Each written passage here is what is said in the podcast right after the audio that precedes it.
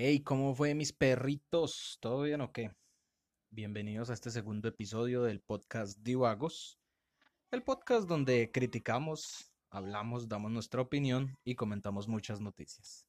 Bienvenidos, yo soy MC, este es el segundo episodio y hoy quiero dedicarle este episodio a un fragmento de la historia, de la historia de Colombia, de la historia de un hombre importante, un hombre con presencia, que representa los ideales del hombre pulcro, campesino y trabajador colombiano.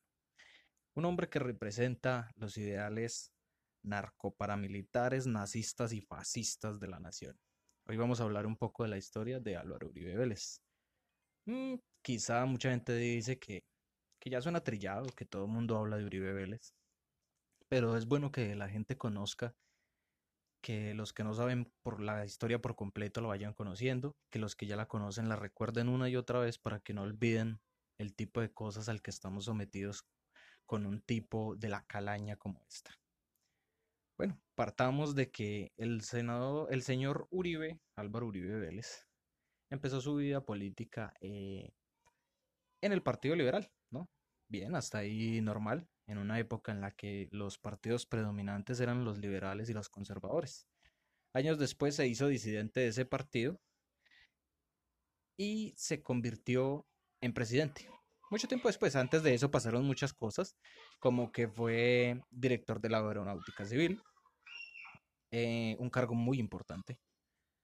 Durante su cargo en la Aeronáutica Civil, eh, ha sido acusado de, firmar el permiso para la, la pista de aterrizaje de narcotraficantes, de tener nexos y viajes en los helicópteros del señor Pablo Escobar, lo cual ha sido desmentido por él y por nadie más. Ah, la aeronáutica civil lo desmintió, pero pues ¿quién le va a creer a, a la aeronáutica civil cuando Uribe trabajaba ahí? O sea, es muy complicado creerle.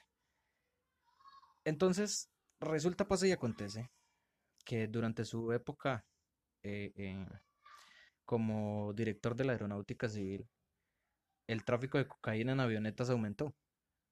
La época en la que el cartel de Medellín exportaba coca que daba miedo para los Estados Unidos, para todo Gringolandia y el mundo. Entonces, eh, el señor Álvaro Uribe siempre niega este tipo de, nexos que tiene con esas familias. Dice que no tenía nada que ver. Y entonces cuando se le critica porque su padre, Alberto Uribe Sierra, eh, ha sido, eh, pues, ha sido eh, eh, acusado de tener nexos con, narcotraficantes y con Pablo Escobar y la familia de los Ochoa. Álvaro Uribe lo niega y dice que la relación con los Ochoa y mi padre solamente era cuestión de caballos. Ambos amaban los caballos y nosotros nos criamos entre eso, caballos y aguardiente. Nada más, nada de nexos narcoparamilitares. Pero la realidad no se aleja mucho. La realidad es que el señor Alberto Uribe eh, eh, tenía nexos con, Pablo Escobar, eso lo sabe todo el mundo. De hecho, cuando murió en la hacienda Las Guacharacas, eh, el helicóptero de, los Uribe, del señor padre de Álvaro Uribe, se encontró en Tranquilandia. Para los que no saben qué es Tranquilandia, era un, una hacienda laboratorio, mejor dicho, de las más grandes del narcotráfico, que era propiedad de Pablo Escobar y el cartel de Medellín. Su madre, la madre de, o sea, la abuela de Álvaro Uribe, Celia Sierra, tenía lazos eh, familiares con Juan Carlos Sierra, alias El Tuzo, sindicado de narcotráfico y paramilitarismo. La primera esposa del señor padre de Álvaro Uribe era la señorita Laura Vélez Uribe, que era sobrina de Roberto Vélez, que estaba casado con la hermana de Fabio Ochoa, padre de los hermanos Ochoa, miembros del cartel de Medellín. Su primer hijo, o sea, hermano de Álvaro Uribe, Jaime Alberto, estaba, casada, casado con Dolly Cifuentes y tuvieron una hija que se llamaba Ana María. Juntas estuvieron acusadas por narcotráfico y asociación con el Chapo Guzmán. Dolly era hermana de Pacho Cifuentes, quien fue acusado de ser piloto de Pablo Escobar. Entonces, empezando por ahí, la familia Uribe Vélez no tiene muy buenos antecedentes que digamos. Entonces, que el señor Álvaro Uribe Vélez diga que no tenía nexos con el narcotráfico cuando las pruebas están ahí es complicado. En el año 1991, la Agencia de Inteligencia de la Defensa, o la DIA por sus siglas, desclasifica un, un archivo en el que es un listado de miembros y colaboradores del cartel de Medellín, en el que aparece el señor Álvaro Uribe Vélez en el número, en el puesto número 82 de la lista.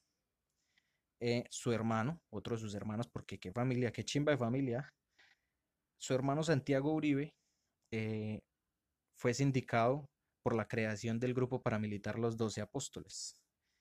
Recordemos que en el año 2012, Juan Guillermo Monsalve, que era el administrador de la Hacienda Las Guacharacas, testificó y dijo que el bloque metro en los años 1996 y 97 fueron creados estando Uribe y el hermano Santiago, o sea, los dos estuvieron presentes en la creación del bloque metro de las AUC, junto con otros ganaderos.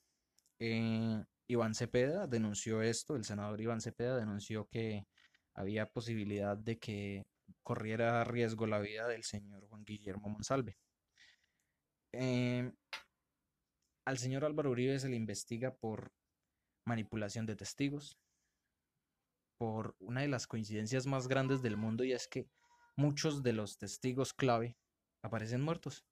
O sea que en Colombia está el dicho que dice que más peligroso que testificar contra Uribe. Claro, cualquiera que trate de testificar contra Uribe aparece muerto en circunstancias dudosas. En el año 2008 eh, se, salió a la luz el primer caso de falsos positivos.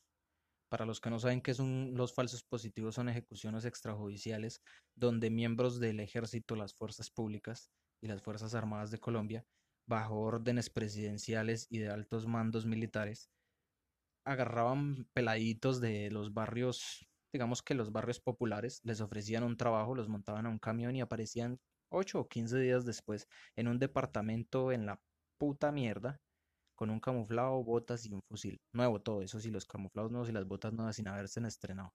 Muertos y presentados como guerrilleros muertos en combate cuando solo eran muchachos que salieron a trabajar. Em, hace unos años se destapó la Justicia Especial para la Paz, eh, eh, destapó una fosa en Dabeiba, Antioquia, donde se encontraron más de 50 cuerpos relacionados con los falsos positivos. Hasta el momento se dice que son 6.402 jóvenes asesinados en esas circunstancias. Todo eso sucedió durante la presidencia de Álvaro Uribe Vélez, cuando le vendía seguridad democrática al país, cuando él decía que iba a acabar con la guerrilla, porque la guerrilla era el cáncer de Colombia. Y entonces eh, muchos dicen, ay, sí, pero es que Uribe hizo. Entonces aquí es donde vamos a empezar a recordarles qué hizo el señor. Eh, es cierto que antes de Álvaro Uribe, la guerrilla tenía mucho poder y mucha fuerza en Colombia. De hecho, muchas carreteras eran custodiadas por ellos y ah, pues hacían vacunas, eh, secuestraban y sucedían muchas cosas. Durante la presidencia de Uribe, es cierto, las carreteras se recuperaron en, gran parte. Eh, se podía movilizar, se empezó a viajar de nuevo, cosa que no se podía hacer. Pero a costillas de qué? A costillas de matar 6.402 jóvenes inocentes que no tenían nada que ver. Una guerra que, se peleaba contra la guerrilla, pero que por el mismo lado, eh, mientras la gente no lo veía, asesinaban jóvenes buscados, rebuscados en, en, barrios comunes y populares, gente de bajos recursos ofreciéndoles una oportunidad de trabajo para después ponerles un camuflado nuevo, unas botas y un fusil y presentarlos como guerrilleros. Creo que eso es eso no solo es aterrorizante, sino terrorífico, es macabro, es un, pensamiento horrible. Si usted como ciudadano colombiano del mundo, de donde quiera que nos escuche, cree que está bien, que el fin justifica los medios, déjeme decirle, mi amigo, que usted está muy mal. Durante la presidencia del señor Álvaro Uribe, el dólar bajó y se puso uno a uno. Eh, muy bueno, claro. La inversión extranjera aumentó bastante. ¿A costillas de qué? Todos dicen, sí, claro, la inversión extranjera eh, aumentó y por eso el dólar se puso uno a uno y eh, estuvimos en una economía muy fuerte, claro. Pero todo eso fue a costillas de qué? De que miembros paramilitares masacraran pueblos enteros donde después empresas e inversionistas extranjeros iban a invertir en esas tierras. Se masacraron más de 30 pueblos durante la presidencia de Álvaro Uribe Vélez. ¿El señor nunca se dio cuenta? Ese viejo tiene que estar muy ciego en la vida. Eh, el hermano preso por paramilitarismo, la sobrina, tíos, hasta el papá está sindicado y él dice que no, que eso no fue así. Cuando el señor padre de Álvaro Uribe muere en dudosas circunstancias en la hacienda Guacharacas, cuando Álvaro Uribe va a recogerlo fue en el helicóptero de Pablo Escobar. Eso salió en los diarios, no me lo estoy inventando yo. Aunque él lo niegue y lo negó en una entrevista en El Espectador y dijo que eso no era cierto, pero en los diarios estuvo. Y el helicóptero de su papá fue encontrado en Tranquilandia, laboratorio eh, del señor Pablo Escobar y el cartel de Medellín. También recordemos que el dictador fascista de mierda ese se religió. Muchos dicen, no, pero, pero eso estuvo bien, pero que se religiera. Eh, siempre fue un lobo vestido de oveja. Él decía que no podía mucha gente, quedarse mucha gente en el poder por demasiado tiempo, porque eso era una dictadura, y él fue quien cambió las leyes para poderse reelegir. Pero no olvidemos que después de su presidencia se destapó la famosa Gidis política. ¿Qué era la Gidis política? Fue cuando Gidis Medina, una senadora, eh, pues declaró, dio declaraciones de que antes de la reelección, o sea, antes de que pasaran la propuesta, la amenazaron y le ofrecieron dinero a ella y a muchos otros senadores para que aprobaran la propuesta de reelección del señor Álvaro Uribe Vélez. Y él nunca se dio cuenta de eso. El más beneficiado con todo ese tipo de cosas, de situaciones, y él nunca se dio cuenta de eso. Recordemos que durante la presidencia del señor Álvaro Uribe Vélez, eh, las zonas francas aumentaron. Colombia es uno de los países con más zonas francas. Se preguntarán qué es una zona franca. Es una zona donde no se paga impuestos. Eso es una zona industrial o, comercial donde no se paga impuestos. ¿Saben quiénes son la, mayor cantidad de dueños de, de, bodegas, de empresas, de almacenes en esas zonas francas? Los hijos del señor Álvaro Uribe Vélez. Qué coincidencia. Tenemos el caso durante su presidencia de Agroingreso Seguro, donde se robaron el dinero que le correspondía a los campesinos. También no olvidemos que durante su presidencia eh, aumentaron el número de, asesinatos a miembros sindicalistas, a opositores, a profesores y periodistas. Asesinatos a manos de paramilitares creados por él y, y, dominados por él, aunque él lo siga negando. Las pruebas están ahí, nadie se está inventando nada, señores. El que escuche esto y le moleste porque estoy diciendo la verdad, pues no me importa. Simplemente no me importa porque la verdad tiene que ser dicha y si a usted le incomoda la verdad, es porque la verdad duele. Entonces, eh, este señor eh, eh, que comandaba fuerzas paramilitares durante su presidencia utilizó el DAS, que era la dirección, bueno, no recuerdo sus siglas, el DAS, que era una, una como una central de inteligencia y la, utilizó para hacer, eh, para espiar teléfonos de congresistas, magistrados, periodistas y opositores. A eso se le llamó el escándalo de las chuzadas. ¿Qué pasó? Que eh, quien era director del DAS en aquella época fue puesto por el señor Uribe y lo sacaron. Y luego pusieron a otra persona que también lo puso Uribe. Y también lo sacaron por lo mismo, porque tuvo los mismos nexos. Entonces, todo este tipo de cosas donde asesinaban, Colombia se convirtió durante la época del señor Álvaro Uribe, fue digamos la época más estable para ciudadanos del común, la época más peligrosa para campesinos, para opositores izquierdistas, para profesores, para ser sindicalista, fue uno de los países más peligrosos para ser sindicalista. Una época en la que la, la guerra recrudeció de una manera muy fuerte, miles y miles de soldados heridos, inventos de una seguridad democrática que no sirvió para nada, donde se inventó los soldados campesinos. Recuerden que eran campesinitos que no tenían mucho entrenamiento, se les daba un fusil y los mandaban a patrullar al monte. Los soldados campesinos fueron de los que más recibieron minas quebrapata, tatucos, bombas, granadas, muertos. El pueblo siempre puso los muertos y el señor Uribe relajado.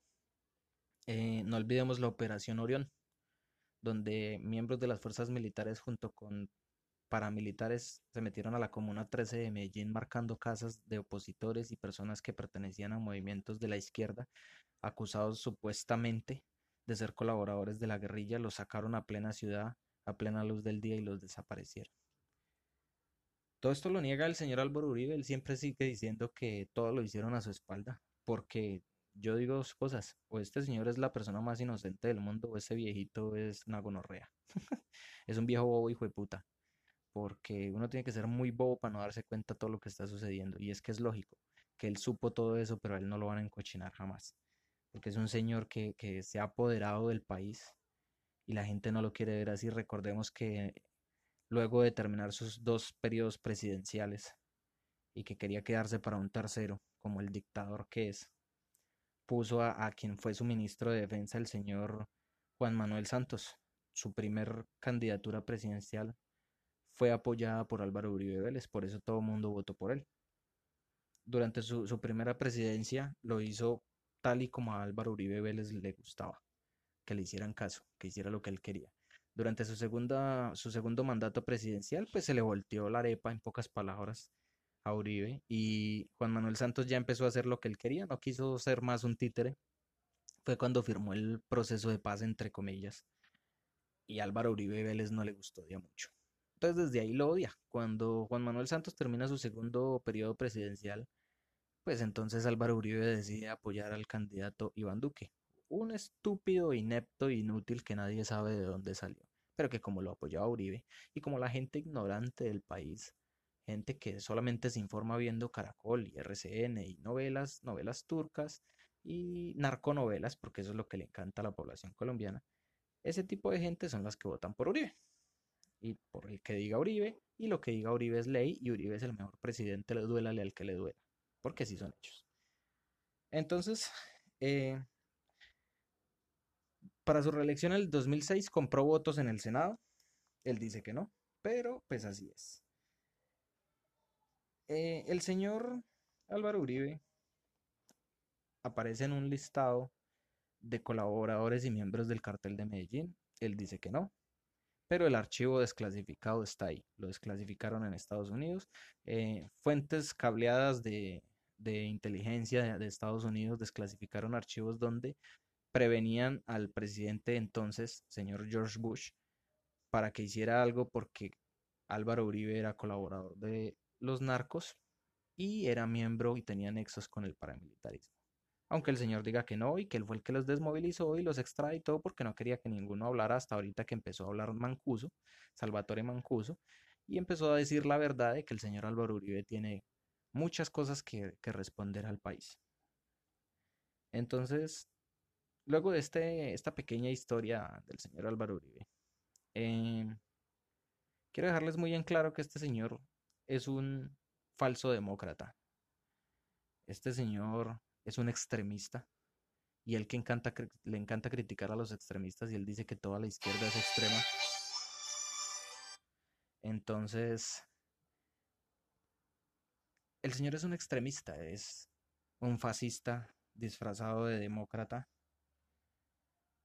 que quiere hacer parecerle a la gente que, él está a favor del pueblo y de la democracia, cuando es un tipo que solo vela por los intereses de él, de su familia y de los más ricos, siguiendo las órdenes del verdadero patrón de Colombia, que es el señor Luis Sarmiento, Luis Carlos Sarmiento Angulo, el banquero más grande de Latinoamérica, el hombre más rico de Latinoamérica, quien aparece en un listado de la revista Forbes como uno de los millonarios más grandes del mundo.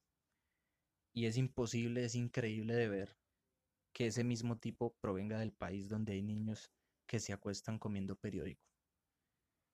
¿Gracias a quién? Gracias al señor Uribe, porque para los que dice que hizo muchas cosas buenas por el país, no olviden que el señor hizo la ley 100, la reforma pensional, quitó las horas extra, las recortó, aumentó las horas laborales y lo que ha hecho es hacerle uno de los daños más grandes al país porque es un narco, un fascista y un paramilitar.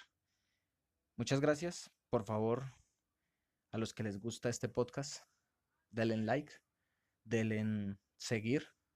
Por favor, síganos en nuestras redes sociales en Instagram como arroba di-vagos. Muchas gracias, yo fui MC. Gracias por acompañarnos.